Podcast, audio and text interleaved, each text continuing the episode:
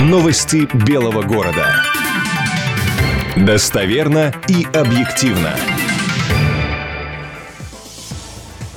В студии Александр Гладков. Здравствуйте. Эпидемиологическую обстановку в Белгородской области на 12 часов дня 16 апреля характеризуют как стабильную. За истекшие сутки новых заболевших не выявлено. Разница с федеральной статистикой, где в четверг озвучили плюс 13 случаев, объясняется тем, что большую часть анализов теперь не отправляют в лаборатории Москвы, а делают непосредственно в Белгороде. Поэтому информация Федерального оперативного штаба по борьбе с коронавирусом обновляется по мере поступления данных из региона. В Белгород из столицы прибыла третья пятитонная машина со средствами индивидуальной защиты. Фонд поколения Андрея Скотча передал 10 тысяч медицинских масок и 7,5 тысяч перчаток волонтерам и медикам. Переменчивая погода на улице и минусовые температуры не позволят отключить отопление в городе в ближайшее время. Для этого существует специальное постановление.